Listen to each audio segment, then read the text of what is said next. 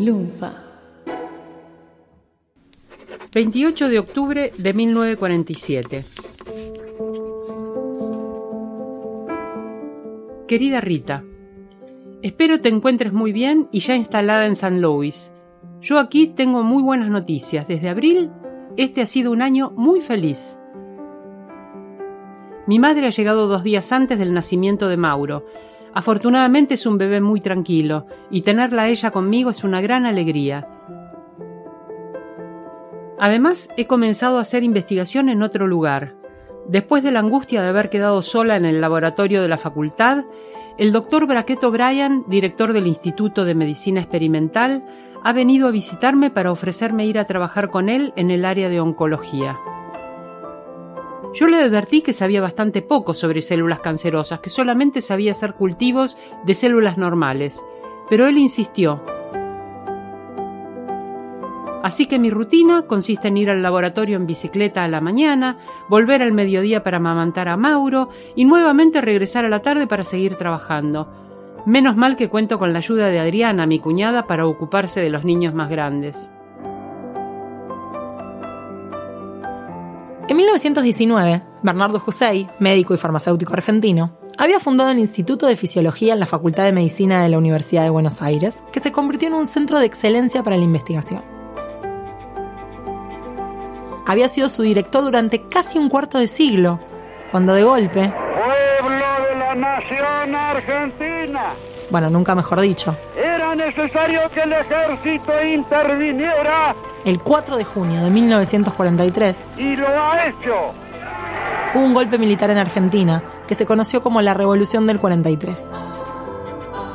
Este golpe de Estado derrocó al presidente Ramón Castillo e instauró una dictadura militar. ¡Viva la patria!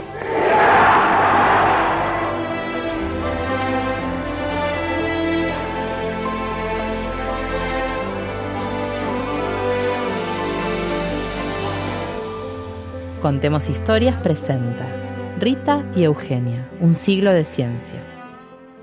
Episodio 3. Epidemias y embriones. El 14 de octubre de 1943, cuatro meses después del golpe, un grupo de 150 personalidades políticas y culturales, encabezadas por Bernardo José, firmó una declaración sobre democracia efectiva y solidaridad latinoamericana. En ella pedían la convocatoria a elecciones, que Argentina abandonara su posición neutral en la Segunda Guerra Mundial y que se manifestara a favor de los aliados. La respuesta del gobierno militar se santiara a todos los firmantes que eran empleados del Estado, entre ellos José. Haber sido echado de la Universidad de Buenos Aires fue muy duro para José y para los pocos, no más de una decena, que renunciaron en solidaridad con él. Quedaban literalmente en la calle. Sin embargo, a pesar de tener muy buenas ofertas, Hussein no aceptó exiliarse. En su lugar, con fondos privados, él y unos pocos colaboradores crearon el Instituto de Biología y Medicina Experimental. Poco después, también con fondos privados de la Fundación Campomar, se incorporó Luis Federico Leloir, uno de los bioquímicos más importantes del país, y su grupo. De esta forma constituyeron el Instituto de Investigaciones Bioquímicas, hoy conocido como Instituto Luis Federico Leloir. Los tiempos fueron difíciles pero la investigación nunca se interrumpió. La recompensa vino con el premio Nobel para Hussein en 1947 y para Leloir en 1970. Con los profesores de la cátedra fuera de la universidad, Eugenia se quedó sola en el laboratorio de investigación. No sabía qué hacer. Sus conocidos le decían que no renunciara ni se manifestara a favor de Hussein, porque corría el riesgo de ser deportada. Además no tenía el título habilitante para ejercer medicina. Recordemos que ni siquiera le habían reconocido su título de escuela primaria. Así que Eugenia se quedó investigando, como pudo. Hasta que un día llegó su salvación. El doctor Braqueto O'Brien, director del Instituto de Medicina Experimental, hoy Instituto Ángel Rofo. Montar la sección de cultivo de tejidos en el instituto ha sido un trabajo arduo. Primero tuve que luchar por un lugar en donde trabajar en condiciones de esterilidad, ¿Puedes creer que me habían adjudicado una mesada en el medio del laboratorio de análisis clínicos, entre los frascos de orina y las muestras de sangre? Luego me mandaron un piso superior donde había muestras de formol. Mis pobres células no resistían esos vapores. Finalmente escucharon mis necesidades. Ahora estoy felizmente instalada con algunos equipos que adquirieron. Por fin puedo dedicarme de lleno a mis queridos cultivos. No olvides contarme cómo van tus investigaciones. Y otra buena noticia, en breve viajaremos con la familia a Estados Unidos para ver a mi hermano y conocer a mis sobrinos. Planeo visitarte en San Luis. Pronto podemos darnos un abrazo.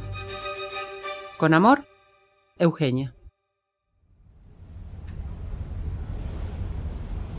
El 19 de septiembre de 1947, mientras Eugenia comenzaba a trabajar en el Instituto Arrofo,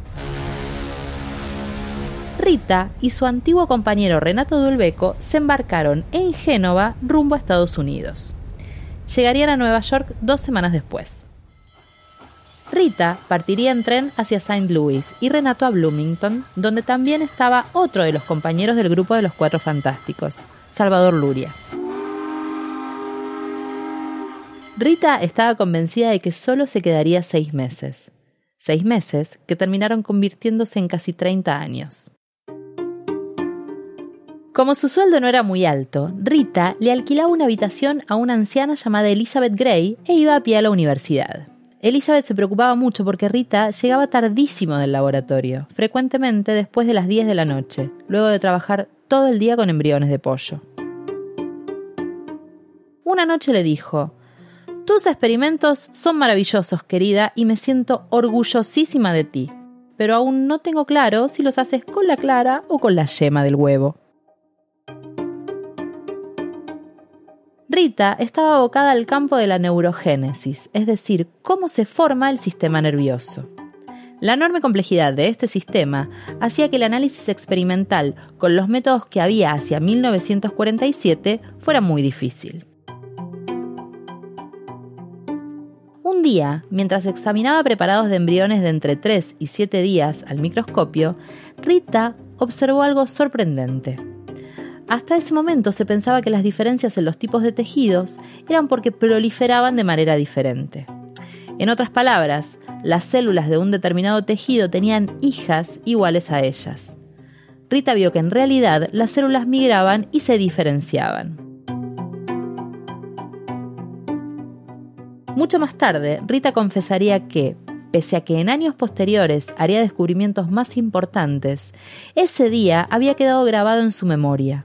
Ese momento selló una alianza entre ella y el sistema nervioso que duraría toda su vida. Una alianza que nunca rompió y de la que jamás se arrepintió. Finalmente, en 1948, Eugenia viajó con su familia a Estados Unidos a conocer a sus sobrinos pero en ese viaje aprovechó también para concretar un abrazo esperado. El reencuentro con su prima Rita, después de tantos años de separación.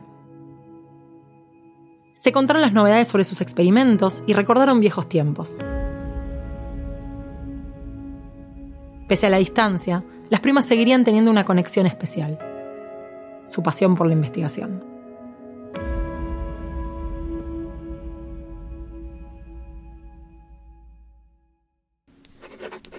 22 de agosto de 1950. Querida Rita, te escribo estas breves líneas para contarte que me han ofrecido comenzar a trabajar en el Instituto Nacional de Microbiología. El doctor Armando Parodi vino a buscarme para ofrecerme montar una sección de cultivos de tejidos necesarios para ser infectados con virus. El ambiente de trabajo es realmente interesante y estoy maravillada porque la biblioteca científica está muy bien actualizada y puedo mantenerme al tanto de todas las novedades. Dado que no conozco demasiado sobre el tema, he estado estudiando a fondo los trabajos de nuestros ex compañeros, Renato Dulbeco y Salvador Luria. Son excelentes. Si los visitas en estos días, mándeles mis saludos y admiración. Con cariño, Eugenia. En 1950, Eugenia aceptó el ofrecimiento del doctor Parodi y comenzó a trabajar por las tardes en el Instituto Malbrán. Por las mañanas seguía yendo al Instituto Rofo, Afortunadamente para ella, su cuñada Adriana se encargaba del funcionamiento de la casa y del cuidado de los niños, los de Eugenia y los suyos propios. Desde que había llegado de Italia, compartían la casa y la vida.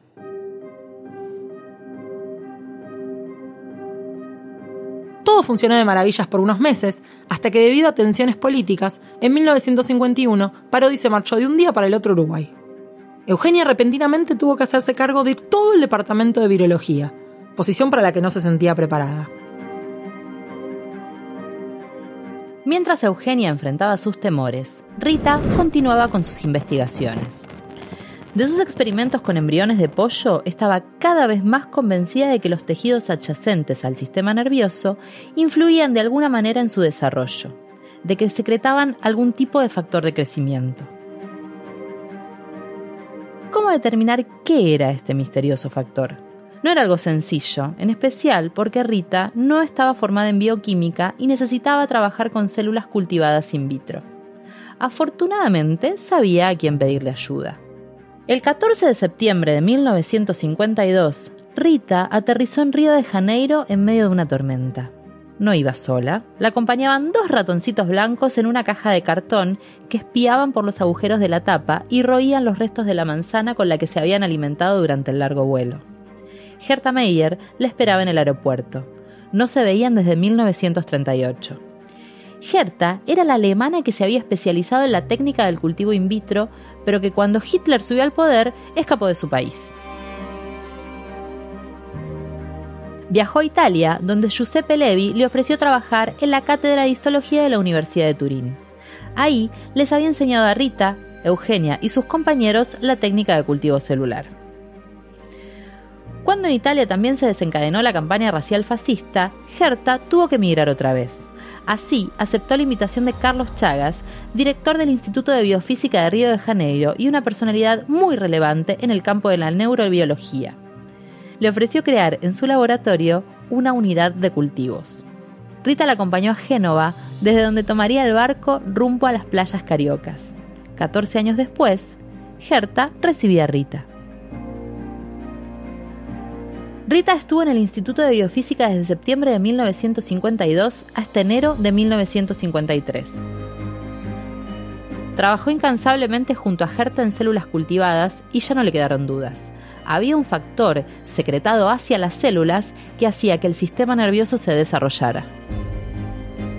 Rita documentaba sus observaciones en dibujos que hacía con tinta china feliz de obtener esos resultados, se dispuso a recorrer Brasil, Ecuador y Perú antes de regresar a Saint Louis.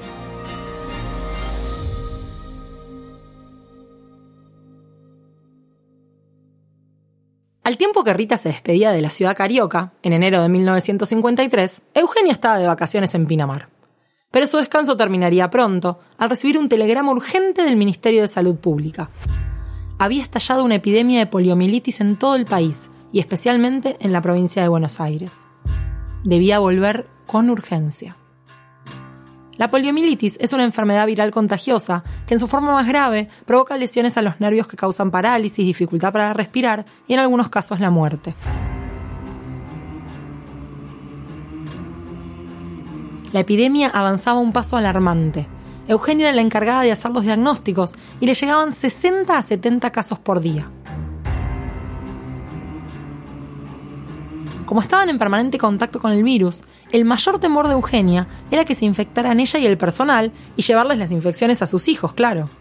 Por eso, a la noche, antes de irse a sus casas, con su asistente juntaban todo el material que habían usado, lo ponían en el jardín del instituto, le echaban nafta y lo prendían fuego. Después se cambiaban de pies a cabeza, hasta los zapatos. Tan grande era el miedo de infectar a su familia que Eugenia decidió mandar a sus hijos a Montevideo por unos meses, a la casa de un primo lejano. Ella viajaba a verlos cada sábado en avión y volvía el domingo a la noche. Por eso, cuando comenzaron a llegar las primeras noticias con resultados muy promisorios sobre la vacuna antipoliomielítica que estaba desarrollando el virólogo Jonas Salk, Eugenia suspiró aliviada.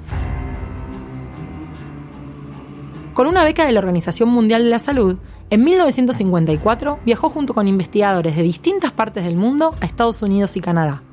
Iban a estudiar los efectos de la vacuna que se estaba ensayando en animales. Allí vio el efecto que tenían monos. Aquellos que eran inoculados y luego infectados con el virus no se enfermaban. Poco después empezó a aplicarse en voluntarios, también con éxito. En aquel viaje logró encontrarse por unas horas con su prima Rita, a quien llevaba seis años sin ver. Se tomó un avión desde Atlanta a St. Louis, estuvo con ella una noche y volvió a tiempo para poder ir al laboratorio la mañana siguiente.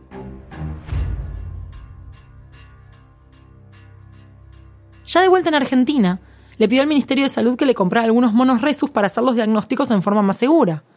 Le dieron uno, y de una especie que no se infectaba con polio. Pero eso es como si en un restaurante pidieras milanesas y te trajeran una de soja. Claro, con el perdón de los vegetarianos. Y los veganos. Eso. Frente a esa respuesta, Eugenia no se dio por vencida. Estaba convencida de la efectividad de la vacuna y de la importancia de vacunar a la población. Llamó dos veces a Estados Unidos a Renato Dulbeco, que ya era un especialista en virus, para que le comentara los avances. Anda bien la vacuna, ya la probamos, le dijo Renato. Era la confirmación que necesitaba. Para demostrar que no era riesgosa, primero se vacunó ella y luego sus hijos. Y dio señales al Ministerio de Salud para que autorizara aplicar la vacuna. Cuando esta información llegó a los diarios, la gente empezó a acercarse al Instituto Malbrán. Al principio, la propia Eugenia se encargaba de vacunar a todos los chicos, pero cuando empezó a venir muchísima más gente, le pidió por favor al ministerio que se hicieran cargo ellos. Gracias a la aplicación de la vacuna Salk primero y de la Sabin después, la epidemia de poliomielitis de 1956 fue la última que sufrió Argentina. Sin dudas, la decisión de Eugenia de impulsar la vacuna salvó la vida de miles de personas.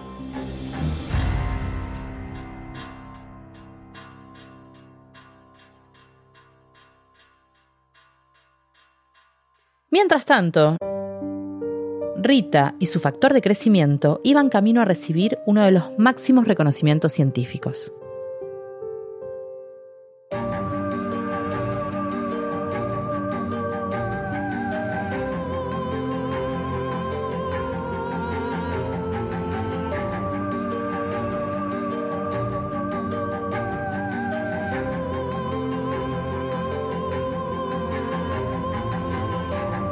Este episodio de Contemos Historias, Rita y Eugenia, Un siglo de ciencia, fue realizado por Valeria Edelstein, Nadia Cheramoni, Mariano Payela y Román Frontini para Lunfa FM.